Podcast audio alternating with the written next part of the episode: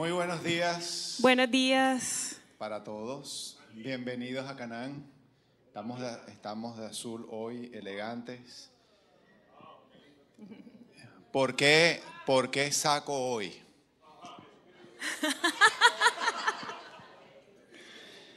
Que me ha adelgazado mucho. Entonces solamente me quedan bien dos o tres pantalones. Este me dijo, para no repetir tanto, lo único que me puedo poner hoy es esto. el saco. Pero como voy a recuperar peso, o estoy recuperando peso en el nombre de Jesús, amén, entonces amén. no voy a comprar ropa tan, tan pequeña. Así que no, no es que estemos volviendo a lo de antes, eh, ni nada de eso. Bienvenidos todos a una mañana muy especial. No comienza ahora, ya comenzó. Eh, estaba viendo el servicio. Yo formo parte de la comunidad online durante la alabanza, sí. Estaba viendo el servicio allá, bien, bien, chévere. Eh, no puedo estar aquí, para los que no saben, eh, estoy siguiendo las instrucciones de un médico, ¿verdad? De mi médico. Y me dijo, insiste mucho, hay mucha gripa, hay virus, COVID, etcétera, etcétera, etcétera, flu. eh, hay mucha gente alrededor de nosotros que está enferma también. Entonces, para prevenir, dijo, no quiero que te enfermes. Entonces, durante un tiempo eh, vamos a continuar manejando límites, distanciamiento. No es que yo me crea celebrity, que entro cuando voy a predicar y me voy después. De hecho, Katie dice, aprovecha tus dos minutos de celebrity porque esto acaba ahorita. Tan pronto me quiten la restricción. Quiero pedirles que, que preparen sus corazones, dispongan su corazón porque sé que Dios va a hablar hoy eh, a cada uno. Algunos tal vez nunca han escuchado sobre este tema y necesitan eh, eh, recibir revelación. Hoy van a venir respuestas para algunos, ¿verdad? Hay otros que ya conocen sobre este tema, pero si Dios puso en nuestro corazón compartir hoy sobre esto y usted está aquí es porque necesita volver a escuchar sobre esto. Todos necesitamos eh, ser refrescados, ¿verdad? Y sobre todo en un tema tan importante como lo que hoy vamos a, a compartir. Y quisiera comenzar con una historia, una historia de la vida real. Esto ocurrió en el año 2004, 2005. Eh, estaba en el momento más oscuro de mi vida, en mi momento más bajo. Eh, yo cuento mucho, de hecho nuestro, nuestro testimonio forma parte fundamental de nuestro ministerio, porque Dios nos ha escogido para utilizar nuestra historia para inspirar a todos aquellos que anhelan que su vida sea transformada. Y si Dios ha transformado a un delincuente como Jaime García, usted tiene derecho a tener esperanza. Diga conmigo, hay esperanza. Entonces, en el año 2005, eh, yo tuve una conversación con Liliana, una conversación horrible con Liliana, en la que le anuncié que ya no quería seguir siendo más su esposo, eh, que estaba listo a reconstruir mi vida. Y me fui a hablar con mis hijas, Daniela y Antonella. Anabela todavía na- no había nacido, Bellita nació aquí. Bueno, no fue una conversación así tan calmada. No, por supuesto, lo que pasa es que hoy no hay tiempo para, para compartir los detalles. Si usted quiere saber los pormenores de la historia, venga el sábado a las clases de restauración. Ahí están, ahí sí nos gastamos tres horas contando los detalles. No venga por el chisme, venga a aprender, que esa, es una mala motivación. Entonces hablé con Dani, que en ese momento Daniela tenía ocho añitos, era una nena y Antonella estaba más chiquita todavía. Y le dije, Dani, mi amor, tú sabes que yo te amo con todo mi corazón. Tú eres lo más importante que ha ocurrido en mi vida. Tú eres mi hija, yo soy tu papá, yo quiero lo mejor para ti. Pero tu mamá y yo estamos, o he tomado una decisión, y es que no podemos seguir juntos. Por lo tanto, eh, nuestra familia se está eh, disolviendo. Eh, en palabras no dichas son, fueron, te estoy abandonando. Y yo quiero que usted piense en esa contradicción tan brutal. Esto vuelve loco a cualquiera. Le digo primero, te amo, eres lo más importante para mí. Y enseguida le dijo, le digo, te estoy abandonando. Abandono es una manifestación de rechazo muy contundente. Y el rechazo es la antítesis del amor. Entonces, uno no, cual- eh, eh, es absurdo decirle a alguien, te amo, pero te rechazo. Eso no, no, no, no pega, no puede ir junto. ¿Y por qué estoy contando esto? Porque tenemos que aterrizar a la realidad. Ahorita vamos a analizar esta expresión que, que le dije a mi hija en detalle. Pero tenemos que aterrizar a la realidad que hay personas alrededor de nosotros que tienen intereses, que tienen caprichos, que tienen necesidades, que tienen sueños, que tienen anhelos, que tienen o, diversas manifestaciones de su propio egoísmo, que en la realidad es que todo eso que esas personas están viviendo son definitivamente más valiosas para ellos, más importantes para ellos que nosotros mismos.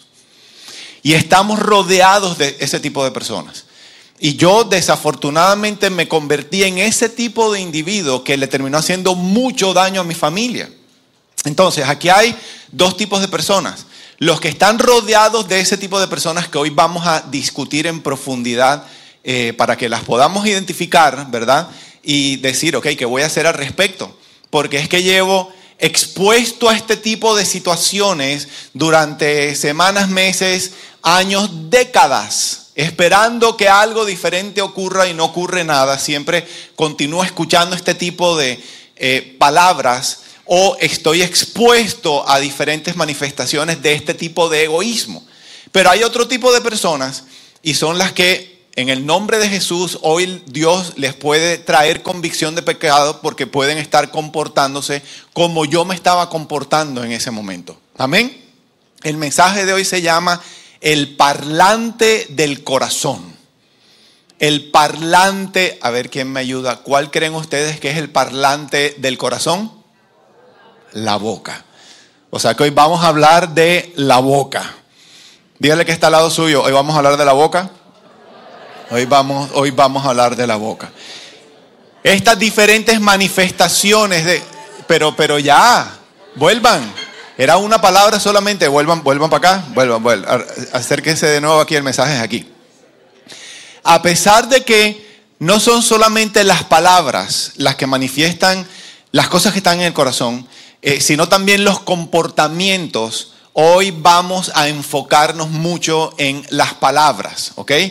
Para que podamos aprender a discernir, porque eh, el Señor Jesús, y ya lo vamos a ver enseguida, nos da una, una instrucción muy clara de la relación que hay entre lo que está pasando por dentro de una persona y lo que sale por su boca. ¿Están listos para esto? ¿Trajeron su Biblia? ¿Tienen sus notas? Ok, busquen por favor Lucas capítulo 6, versículo 43. Y yo voy a preparar toda la plataforma para que después venga Lili y dé la tocada final al mensaje. Así que Jorge Martínez, agárrate. Viene el hacha, sí señor. Lucas 6:43 dice así. Estas son palabras del Señor Jesucristo. Dice, un buen árbol no puede producir frutos malos. Y un árbol malo no puede producir frutos buenos. ¿Qué produce un árbol malo? Fruto malo. No puede producir algo bueno y de la misma manera, un árbol bueno no puede producir fruto malo porque un árbol bueno produce buen fruto. Dice el 44, al árbol se le identifica por su fruto. Los higos no se recogen de los espinos y las uvas no se cosechan de las zarzas. Entonces explica claramente, la manera de identificar la calidad de un árbol está en el fruto en la cantidad de fruto, en la abundancia o escasez de fruto, pero además en la calidad del fruto.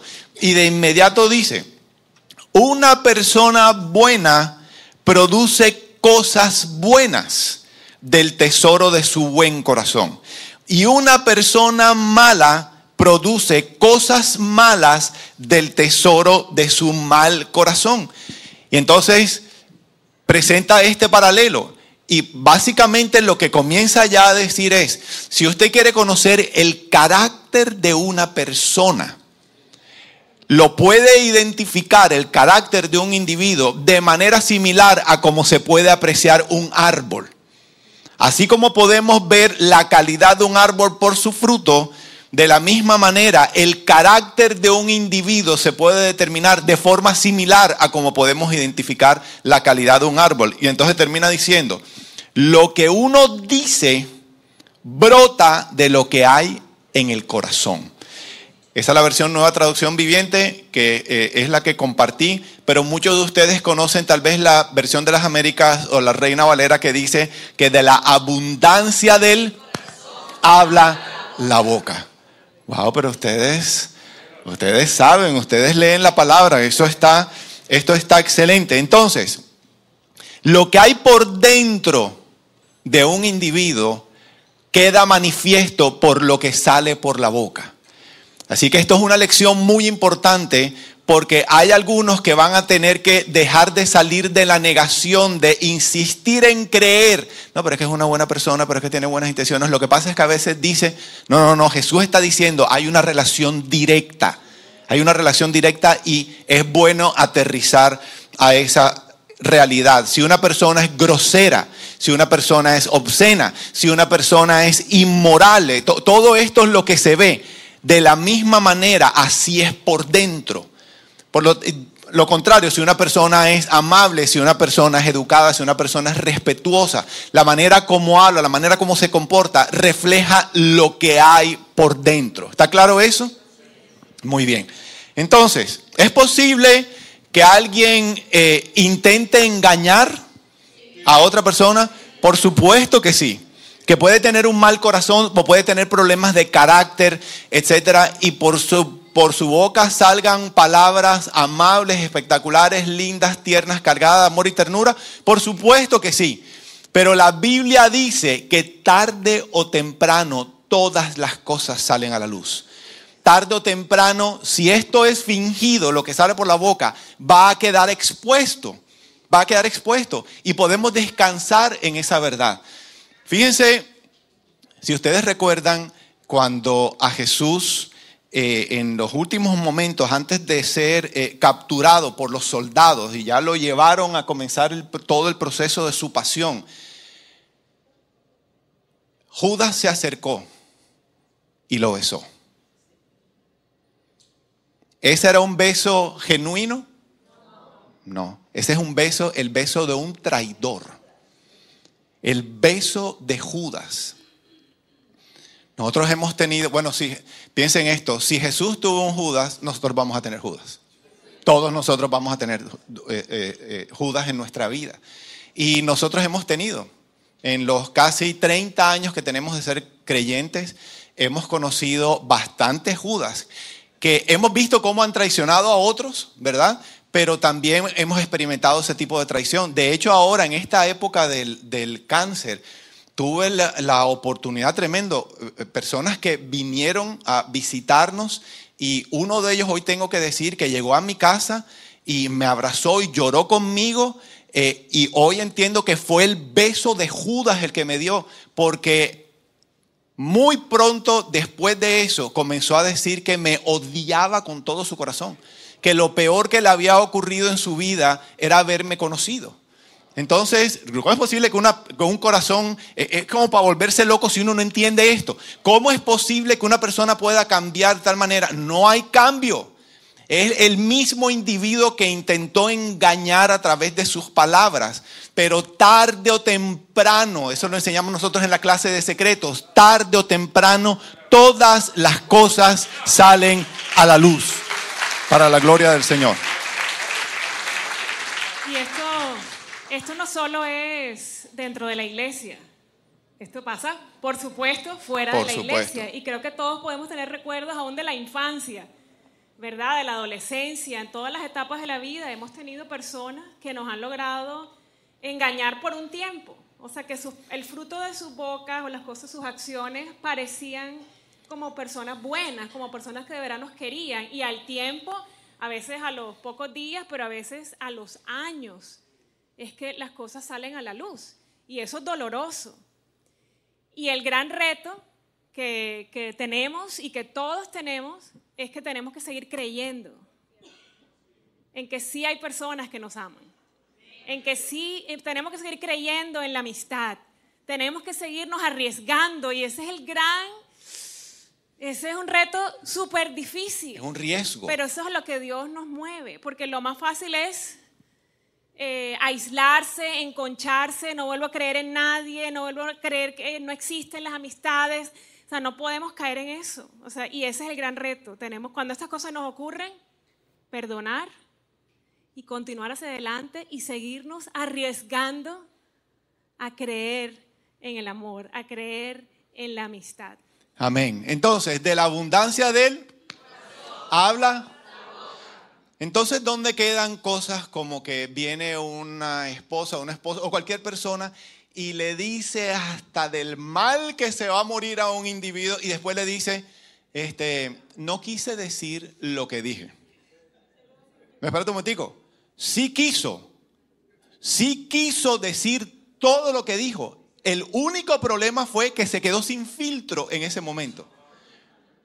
O sea que, ¿qué pasa cuando hay ese tipo de expresiones, de insultos, llamémoslo abuso verbal también muchas veces? Eh, y se repite y se repite y se repite y se repite y se repite y cada vez que se repite viene, es que fue un ataque de mal genio, que yo tengo problemas de tal cosa y problemas de lo que sea y entonces no quise decirte lo que te dije, no, sí quiso decir. Y esto es una gran alarma porque hay individuos con niveles de negación y de codependencia tan fuertes que a pesar de todo lo que están recibiendo, insisten en creer que esta persona pasado mañana va a ser totalmente diferente. Bueno, y sí puede ser totalmente diferente porque Dios puede transformarlo, pero porque sí vaya a cambiar un individuo de esa manera, esas cosas no ocurren. Entonces tenemos que aterrizar a la realidad de que tengo un abusador, tengo un manipulador, tengo un mentiroso, tengo una persona egoísta para quien sus caprichos, sus deseos, sus anhelos, su agenda es lo más importante que tiene. Mucho más importante que yo. Amén. Entonces, ¿qué podemos concluir? ¿Qué podemos ir concluyendo de esto? Porque ahorita va a entrar Liliana. Cuando vemos constantemente que las palabras y las acciones de una persona son negativas, no podemos engañarnos diciendo, es que por dentro, en el fondo, en el fondo, por allá, es una persona diferente, pero es que fue algo circunstancial. ¿Cómo puede ser algo circunstancial si se repite todos los días? o todos los meses. Es que es una persona, eh, eh, eh, si es diferente, es, una, es en realidad una buena persona. Diga conmigo, eso es negación. Eso, recuerden que el que dio la instrucción fue Jesús. Eso es negación. En mi caso personal, yo le tengo que seguir pidiendo a Dios que siga afilando mi discernimiento, porque es que nos podemos ir a dos extremos. Un extremo que de pronto donde yo tiendo es a pensar bien de las personas, como a pensar lo mejor de la persona, no poder creer que esa persona puede hacerme daño. ¿Verdad? El otro extremo es siempre pensar mal, que todo el mundo es malo, que todo el mundo... Entonces, ¿cuál es esa línea en la mitad? Necesitamos, de verdad, una relación con Dios cada vez más profunda, más genuina, que nos dé un discernimiento cada vez más afilado y, poder, o sea, porque la, línea entre la codependencia con, es, es, muy delgada a veces, o sea, en el querer pensar bien, en el querer pensar lo mejor de una persona, o sea, puede ser eso de Dios o puede ser que estoy otra vez en negación. Para aquellos que no, han escuchado todavía nunca esta expresión codependencia, yo le invito a que se acerque un sábado por aquí, porque es importantísimo aprender de todo esto. Y me estoy refiriendo a las clases que son, forman parte del primer nivel del proceso de restauración. Levánteme la mano los solteros que hay aquí. El pastor Tony sigue levantando la mano primero que todo el mundo, si lo pudieron notar. Lo vi de reojo. Ni lo piensa. Escúcheme, escúcheme, escúcheme porque esto es serio, esto es serio. ¿Cuántos casos hemos visto de personas que están en una relación de noviazgo con un abusador y terminan casándose creyendo que después el matrimonio va a ser diferente? O peor aún, después del matrimonio yo la voy a cambiar. Entonces yo voy a... eso es codependencia pura. No va a ocurrir. Esto es crónica de una muerte ¿A quién le pasó eso? ¿A quién le pasó eso? Esto, esto le pasó definitivamente a Liliana. Entonces, mucho cuidado porque Dios está hablando Dios está hablando, hay personas que están expuestas, anhelan ser amigo de alguien, pero ese alguien los está eh, abusando y, se siguen exponiendo a ese tipo de situaciones dolorosas, al rechazo, al abuso. Hoy Dios está hablando y ahorita vamos a ver cuál es la respuesta o el antídoto ante todo esto. Entonces las palabras son muy importantes.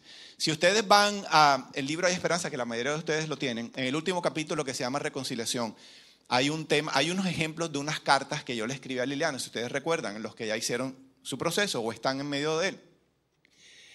Y en el momento, en, ese, en ese espacio en el que enseñamos cómo escribir una carta de perdón, yo describo brevemente lo que no se debe hacer. Y puse un ejemplo que supuestamente, supuestamente, supuestamente yo vengo arrepentido delante de Liliana, vengo a pedirte perdón porque te humillé, porque hice esto, porque hice lo otro, porque no te valoré, porque fuiste la burla, porque te abandoné, porque te hice sufrir, coma, pero me vi obligado a hacerlo por, me vio, me vi, ah, o porque tú, porque tú, porque tú me levantabas la ceja como mi mamá me levantaba la ceja. Y entonces yo no podía tolerar cuando mi mamá me levantaba la ceja, estoy bromeando. Eh, entonces me vi obligado a. Quiero que sepan que todo lo que vino antes del pero no tiene ningún peso. Lo que viene después del pero, eso es lo que realmente tiene peso. Entonces, mucho, mucho cuidado con esas expresiones de, eh, sí, yo entiendo lo que estás viviendo, pero, pero ahí viene lo que es realmente valioso para ese, para ese individuo. Por ejemplo, lo que yo le dije, les compartí lo que le dije a Dani y a Antonella en ese momento cuando estaban chiquiticas, te amo, pero te estoy abandonando porque... Eh, merezco, merezco el derecho de ser feliz y voy en pos de mi felicidad. Eso es lo que realmente era valioso para mí, no que yo amaba. Este hombre es un milagro. Denle un aplauso a Dios.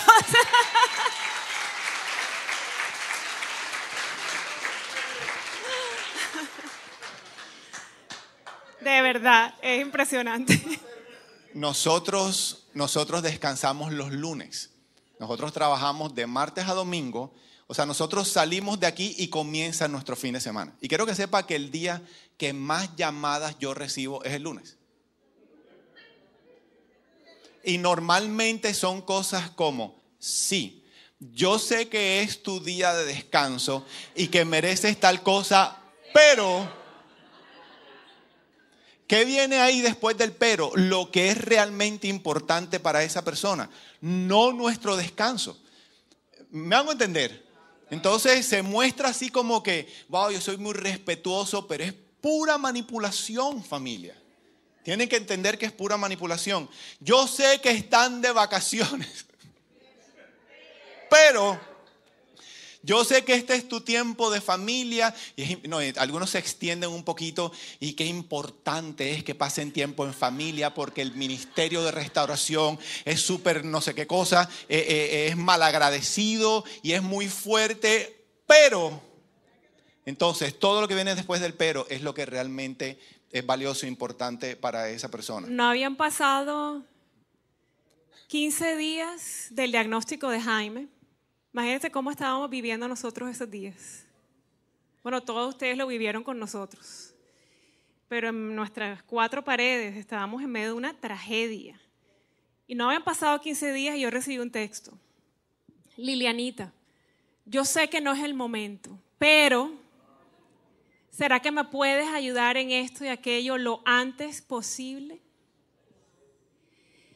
Yo estaba en el teléfono porque yo estaba pidiendo oración a gritos por todos los chats que existieran, por las redes, y estaba también mandando updates de qué estaba pasando a toda la gente que estaba orando, a todos ustedes. Por eso yo estaba, en el, le dedicaba algún tiempo al teléfono y por eso abrí ese texto. Entonces yo decía, yo me acuerdo que llamé a, a Damiancito, nunca, nunca le, le, conté eso a Jaime en ese momento, pero llamé a Damiancito a desahogarme y decía, yo creo que esto es esta es la expresión más grande de egoísmo de un ser humano. Entonces yo dije, bueno, eso cabe en la enseñanza de hoy. Ese comentario es un, ejemplo perfecto del egoísmo y del pero. De realmente no me importa, o sea, lo que ustedes están viviendo como familia, sí, lo siento mucho, pero esto que yo necesito de ustedes es más importante. Ese, ese es el pero. Hay papás que se meten más de la cuenta en la vida de sus hijos en, sus, en la vida de sus hijos adultos que ya están casados. Sí, mi amor, yo sé que me pediste que no me metiera en tus problemas matrimoniales, pero esa necesidad que tiene esa mamá o papá de expresar su opinión es mucho más valiosa e importante que la independencia o lo mismo o que lo que puede decir Dios en su palabra. Porque la Biblia dice, por tanto, dejará el hombre a su padre y a su madre y se unirá a su mujer y serán una sola carne. El hombre y la mujer tienen que dejar a sus padres para poder hacer esto en su nuevo matrimonio. Y hay papás que no respetan eso. Entonces, ¿cómo se llama ese tipo de individuos que necesitan expresar su opinión? metiche. ¿Cómo? Ustedes ya están pecando. Hay, una, hay uno muy común aquí en Canaán. Yo sé que los grupos de apoyo son súper importantes, pero... yo sé que aquí no dan consejos, el grupo de apoyo, yo sé que aquí no dan consejos, pero me tienen que escuchar ahora lo que yo tengo que decir. Entonces, ¿qué es más importante realmente? ¿Respetar las reglas y los valores, los principios de un sitio o expresar su opinión? Me estoy haciendo entender. Entonces las palabras son muy importantes. Yo sé que no me ha traído nada bueno y me han enseñado por años que no debo seguir cantaleteando, pero me vas a escuchar una vez más. Dale, vamos. Dios me dijo, una señora un día llegó aquí a Canaán al final de la clase. Dios me dijo que viniera hoy aquí a Canaán porque tú me ibas a dar un consejo. Hubo otra situación una vez, una carta que me envió una persona con la que hubo una situación difícil, entonces eh, Dios me dijo que nos teníamos que reunir. Pero Dios no me ha dicho eso a mí. Dios me dijo que hoy me ibas a atender y que hoy tú me ibas a dar un consejo. Número uno, no damos consejos. Dos, Dios te dijo eso a ti, pero no me lo dijo a mí. ¿Y dónde quedan mis hijas que me están esperando en la casa? ¿Verdad?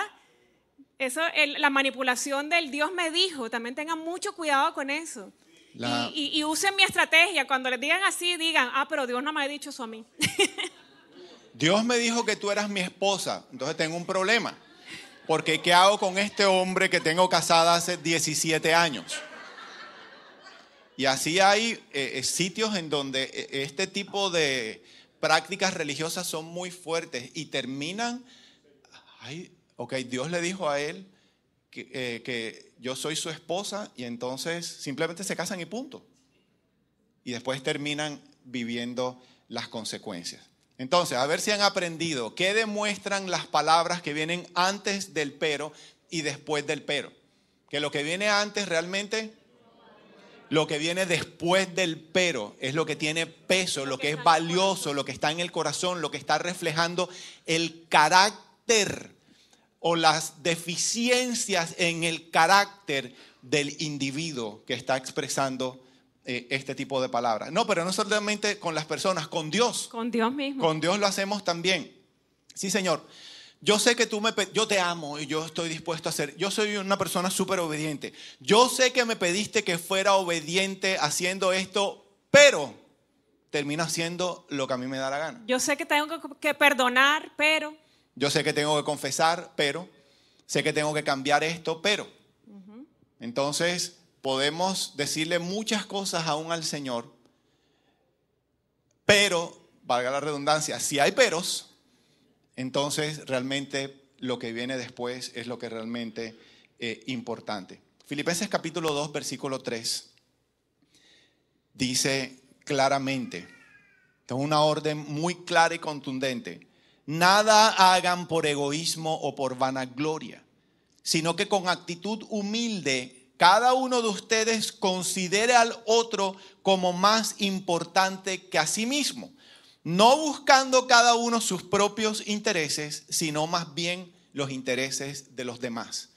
O sea que esta persona que está tratando de imponer su voluntad, que está eh, eh, aproximándose, que no quiero usar la palabra porque ya Lili va a comenzar a hablar de esto ahora, que se mete más de la cuenta sobre la vida de una persona, que termina abusando a otra persona, está pecando contra ese individuo y contra Dios porque no está considerando a la otra persona como más importante que sí mismo.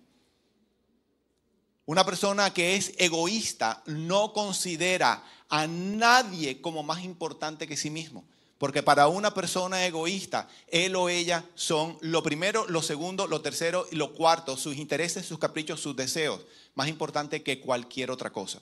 Entonces, ¿cuál es el antídoto?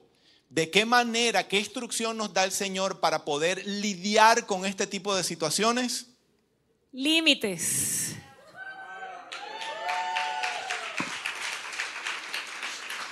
No voy a bailar hula hula, no te preocupes. Muchos conocen esta enseñanza. ¿Cuántas la conocen? Muchas personas. Y es una enseñanza que tenemos que refrescar todo el tiempo, porque qué difícil es sostener nuestros límites y nosotros somos los únicos responsables de sostenerlos. Caemos en el error de esperar que los demás respeten nuestros límites. ¿Qué son límites? Vamos a repasar. Son esas líneas, es esa línea imaginaria que nos separa de los demás. Porque cada uno de nosotros tiene una vida. Aunque estemos casados y podemos decir, sí, somos uno, somos uno, pero cada persona es un individuo y tiene su propia vida. Las líneas de, los límites dice hasta dónde llego yo y dónde comienzan los demás. Hasta dónde llego yo y dónde comienzan aquellas cosas que las que yo no soy responsable. Yo soy responsable de lo que está dentro de estas líneas. ¿Qué está dentro de estas líneas? Aquí adentro está mi cuerpo, está mi alma y está mi espíritu. Aquí no hay más nada. Entonces, ¿quién es responsable de cuidar mi cuerpo? ¿Quién es responsable de cuidar mis emociones? ¿Quién es, ¿Quién es responsable de lo que yo pienso, de lo que yo opino?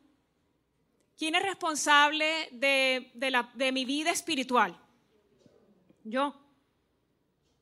Nadie puede creer por mí, nadie puede arrepentirse por mí, nadie puede entregarse a Dios por mí, nadie puede perdonar por mí. Yo tengo que buscar a Dios por mí misma, yo tengo que escoger decir sí a Dios, tengo que escoger perdonar. Yo decido si obedezco o no. Yo, yo soy responsable y cada uno de ustedes es responsable solo de lo que está dentro de este círculo. Entonces, cuando no conocemos qué son límites, entonces permitimos que personas pasen por encima de nosotros pero también nosotros pasamos por encima de los demás. Porque la persona que no conoce límites, ni tiene límites personales, ni tampoco respeta los límites de las demás personas. Hay un versículo que siempre usamos en esta clase, que está en Proverbios, que lo describe perfecto, que es Proverbios 25, 28. Como ciudad derribada y sin muro es aquel cuyo espíritu no tiene riendas. ¿Qué es que no tiene riendas? ¿Qué quiere decir eso? Fuera de control, completamente fuera de control, como ciudad derribada y sin muro. ¿Cómo se ve una ciudad derribada y sin muro? ¿Qué le pasa a una ciudad así? Está saqueada, todo el mundo entra, toma lo que quiere, se lo lleva, pasa por encima, hace lo que quiere. No, no hay respeto, no, no hay ningún límite. Como ciudad derribada y sin muro es aquel cuyo espíritu no tiene riendas. Entonces, la enseñanza de los límites es fundamental para nosotros. Nosotros podemos, nosotros con los límites decidimos, los límites nos permiten conectarnos con los demás sin perdernos, sin fusionarnos con ellos y mantenemos nuestra identidad. Cuando no conocemos de límites, que ese era mi caso, yo no conocía ni siquiera el concepto de, límites personales. Cuando comenzó mi proceso de restauración y empecé a aprender de esto, o sea, es, es definir quién soy. Yo no sabía quién era yo, qué me gusta. A mí me preguntaban, ¿qué harías Liliana si pudiéramos, en el refugio de mujeres me dijeron, si tuviéramos todo el dinero y toda la manera de enviarte a hacer lo que tú quisieras hacer, donde tú quisieras ir? ¿Qué harías? ¿Dónde irías? Y yo no pude responder, porque yo era una ciudad derribada y sin muros.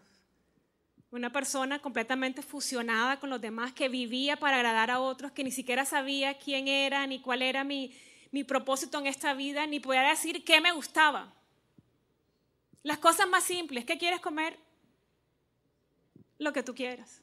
¿A dónde quieres ir? Donde tú quieras. Desde las cosas más simples hasta las cosas más importantes. Una ciudad derribada y sin muros. Esa persona que nunca no sabe utilizar la palabra no. Un límite sano se establece cuando aprendemos quiénes somos. ¿Por qué estamos aquí? ¿Qué me gusta y qué no me gusta? ¿Para qué pueden contar conmigo y para qué no? Son preguntas muy sencillas. Lo que me está pidiendo esa persona es algo que esa persona pudiera hacer por sí misma. O sea, eso se sale de mi responsabilidad. Es la responsabilidad de esa persona. Entonces yo debo llegar hasta aquí. Esto es hasta aquí. Cuando yo entro a ayudar a alguien, solamente dirigido por Dios. ¿Cómo sé si es codependencia o no es codependencia? Solamente Dios me puede decir. Pero definitivamente las líneas, el resumen de la enseñanza de los límites, se resume en líneas de responsabilidad. Todo el mundo sabe hasta dónde llega su pedacito de, de, grama de la casa, ¿verdad? Y no cortan ni un milímetro más allá, porque esa es tu línea de responsabilidad. Tú eres, esto es lo tuyo y tú eres responsable hasta aquí. El vecino verá qué hace. Es así deberíamos comportarnos, cuidando solamente enfocados en nosotros. Eso hay excepciones, por supuesto, cuando los niños son pequeños.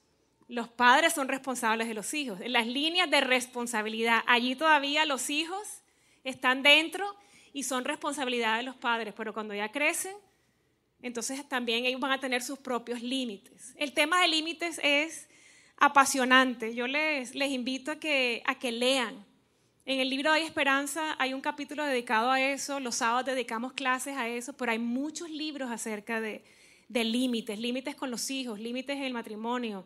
En todas las áreas necesitamos aprender a establecer y sostener límites. Un límite sano viene de un corazón que ha perdonado.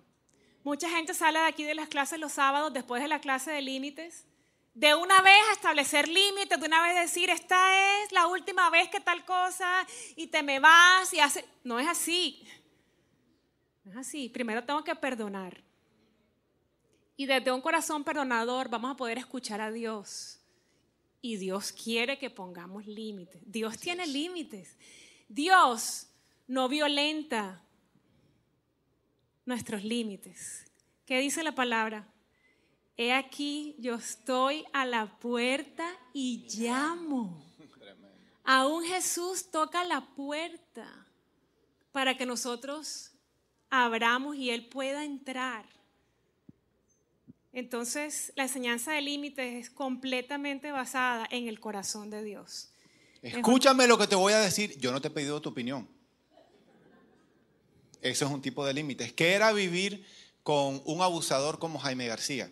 yo hacía o no hacía y armaba el problema que armaba y entonces estábamos acostumbrados en nuestra dinámica disfuncional que Liliana era quien resolvía las secuelas, ¿verdad? Arreglaba, como decimos en Barranquilla, limpiaba el reguero. El reguero. Entonces, un día, Dani o Antonella, no recuerdo, le dicen, en la época que estábamos separados, le preguntan a Liliana, mami, ¿por qué?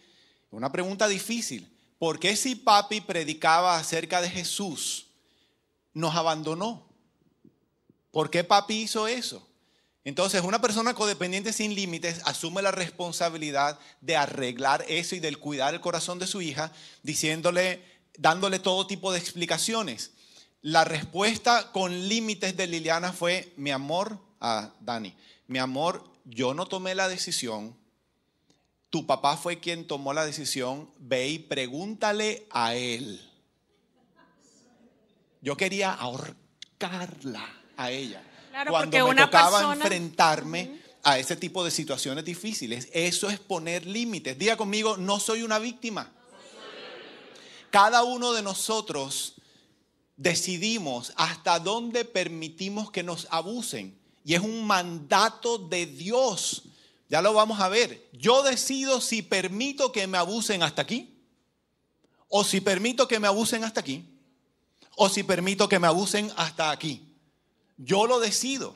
Yo tengo la responsabilidad de guardarme y de protegerme a mí mismo y mi corazón. Proverbios 4:23 dice, sobre toda cosa guardada, guarda tu corazón, porque de él, de tu corazón, mana la vida.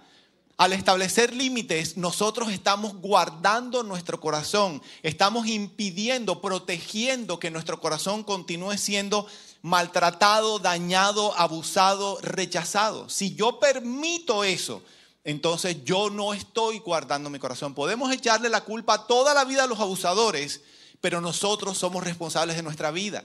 Es más, con mucho respeto, dígale a la persona que está al lado suyo, eres responsable de tu propia vida. Eres responsable de tu propia vida. Y a nadie, a nadie le va a gustar tus nuevos límites. ¿Verdad? Escuchen esto, vamos, repítelo porque están todavía hablando. Escuchen esto, por favor. Los que han comenzado a establecer límites ya lo saben, que a nadie alrededor le va a gustar tus nuevos límites aquellas personas que estaban acostumbradas a que tú siempre decías que sí, cuando viene el primer no, no, no les va a gustar, ¿verdad? Y es, y es lógico, pero ahí viene, esto yo lo tengo que continuar haciendo así porque esto es la instrucción que Dios me ha dado a mí. Yo soy responsable de sostener mis propios límites, no las demás personas. Y hay personas que están aquí que tal vez por primera vez están escuchando esto. Y les quiero decir, ¿cuándo, ¿cuántas veces hay que decirle a alguien, esta fue la última vez? Pero cuando no tenemos límites, ¿cuántas veces decimos eso? Por años. Entonces, es como enfrentarse a esto es un reto gigantesco, pero también da mucha esperanza.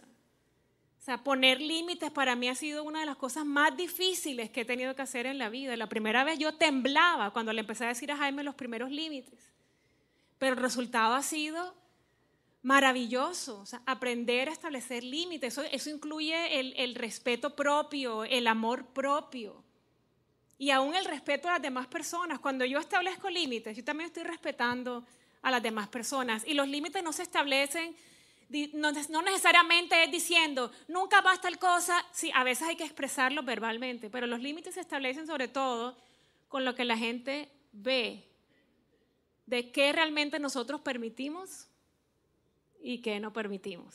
Así es como se establece. O sea, la gente sabe. Ay, me dijo que no, pero eso es puro cuento. seguramente eso no va a pasar nada. Porque la gente es por lo que ve. Cuando tú te sostienes en lo, cuando tú haces lo que dijiste que ibas a hacer, ahí estableciste un límite claro, que la gente vio, oh, es verdad. Entonces, si yo no descanso el lunes por estar atendiendo llamadas de personas en necesidad y sus necesidades son válidas. Pero si yo no descanso y me enfermo, ¿es responsabilidad de quién? ¿De ellos o mía? Mía porque no puse límites. Ahora, el día que yo tomé la decisión de no contestar llamadas el lunes, hubo mucha gente que se molestó porque es una decisión unilateral, en el sentido que la otra persona no participa de la decisión, es una decisión mía con Dios. Y siempre va a haber algún tipo de reacción y acusaciones como, pero ¿qué clase de pastor eres tú?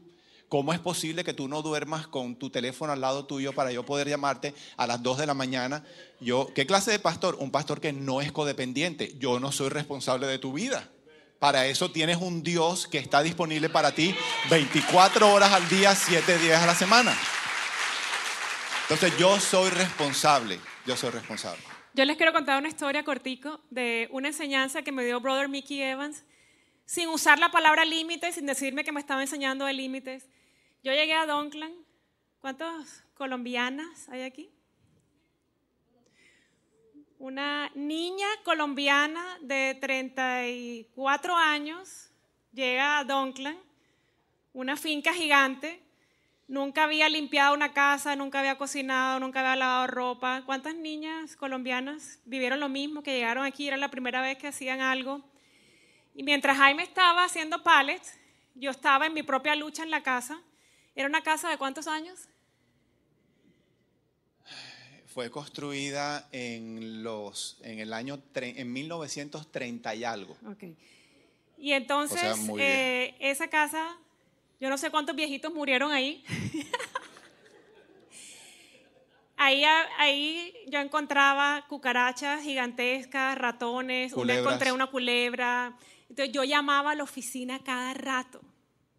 Esta niña colombiana acostumbrada a que siempre alguien viene a ayudarte, a limpiarte, a, matar al ratón, ¿verdad? Porque ¿quién aquí, qué mujer aquí ha matado un ratón?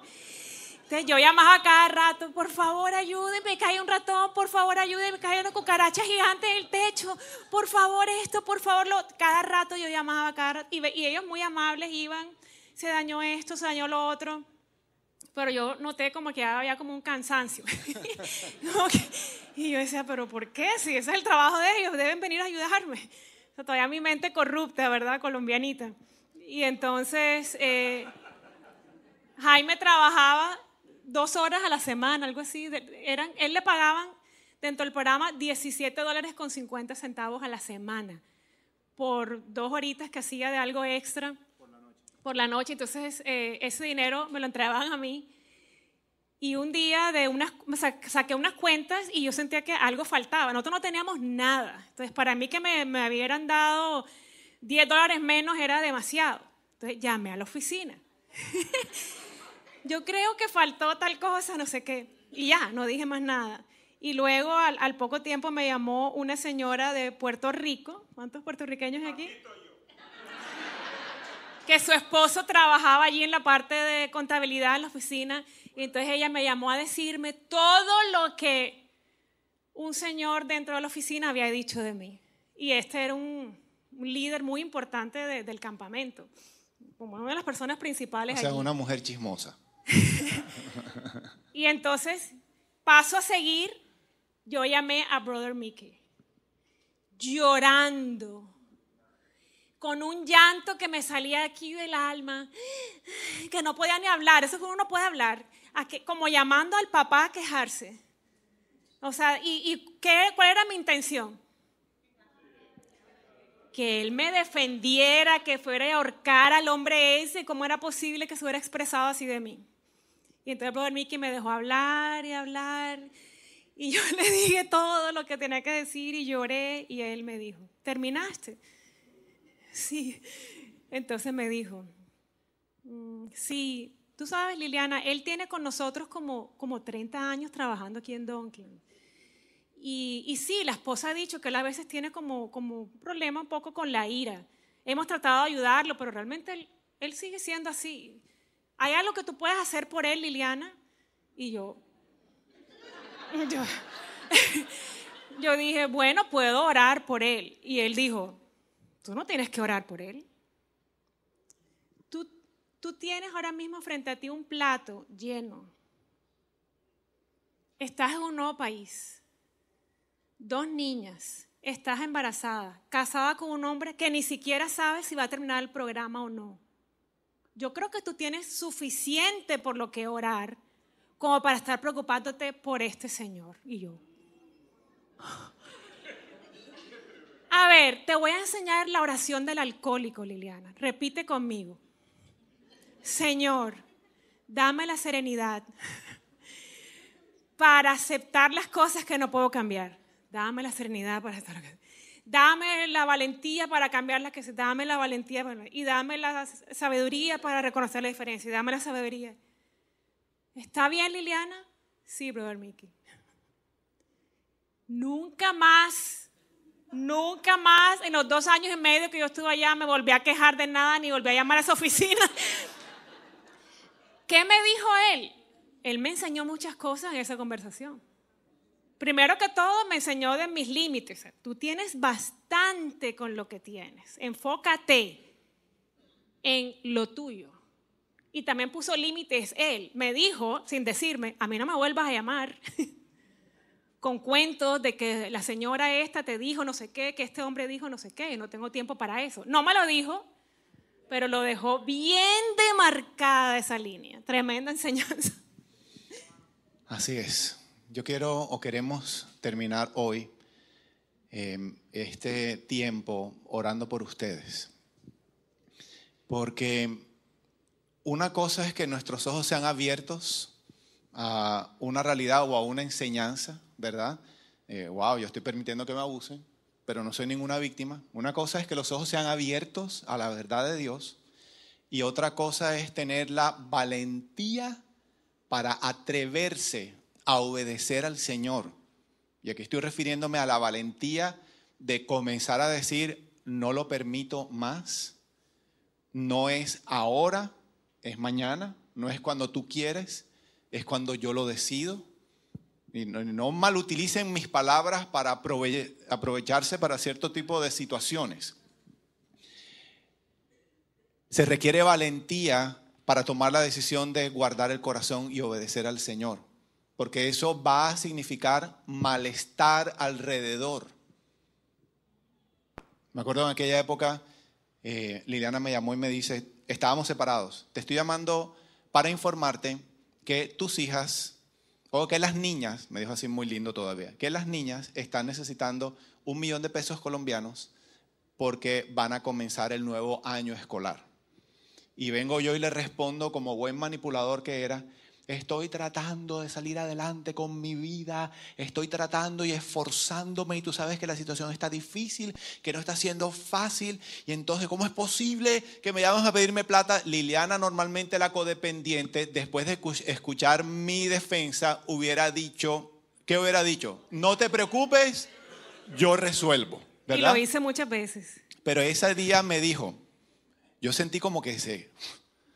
Y me dice, escúchame Jaime García, te estoy llamando para dejarte saber que tus hijas están necesitando X cantidad de dinero para sus útiles escolares. Hasta luego y me colgó. Sin gritarme, sin ofenderme, sin faltarme respeto, sino simplemente puso el límite. Esa es tu responsabilidad, no la mía. ¿Qué pasó de este lado del teléfono? Si hubiera tenido la oportunidad de meter la mano por la línea, sacarla del lado de ella y ahorcarla, lo hubiera podido hacer. Pero la ira que me dio, que me hubiera puesto un límite, que me obligaba a asumir mi responsabilidad, nunca me gustó. Más me acuerdo y todavía... No, mentira.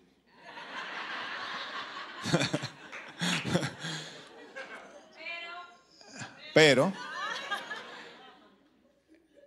entonces se requiere no solamente valentía para obedecer, sino que se requiere valentía para perseverar en el establecimiento de los límites. Así que cierren sus ojitos, por favor, nosotros queremos orar por ustedes. Primero yo quiero, Señor, presentarte en este momento a todos aquellos que están aquí que hoy tienen convicción de pecado por haber, por estarse tal vez comportando como yo describí, que era la manera como yo me comportaba con mi esposa.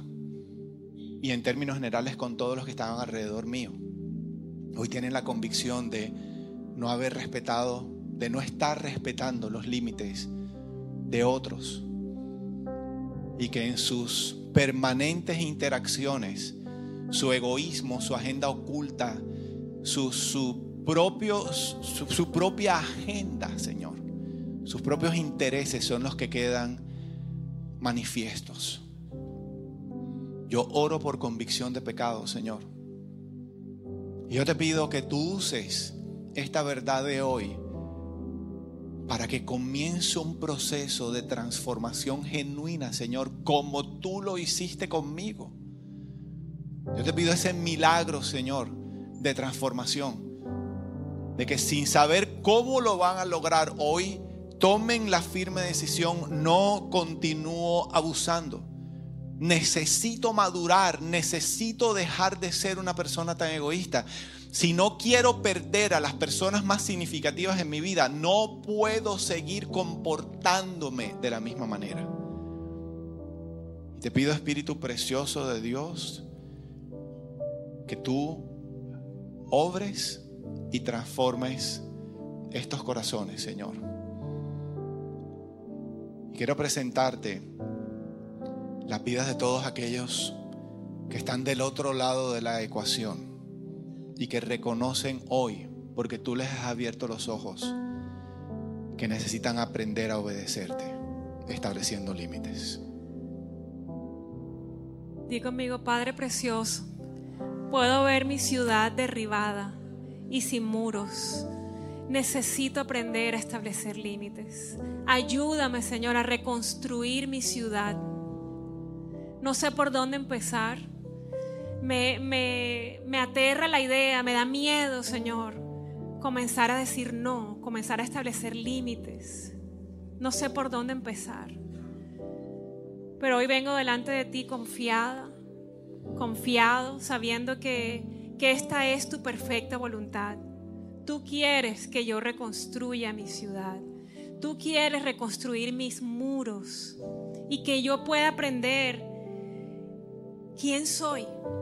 Que yo pueda descubrir el diseño original, cómo tú me soñaste, cómo me pensaste, Señor, cómo, cómo querías que yo fuera, mi personalidad, mis sueños, mis gustos, mi propósito. Hoy me rindo delante de ti, Señor, para, para pedirte que me ayudes, Señor. Restaura mi vida, reconstruye mis murallas, Señor. Enséñame a utilizar la palabra no. Enséñame a utilizar con responsabilidad la palabra sí. Que yo diga sí cuando tú quieras que yo diga sí y que yo diga no cuando tú quieras que yo diga no. Enséñame hasta dónde llego yo y dónde comienzan los demás. Enséñame hasta dónde llego yo y todo aquello de lo que yo soy responsable. Y dónde comienzan todas esas cosas que no son mi responsabilidad. Sé que es un camino, Señor, y que va a tomar tiempo.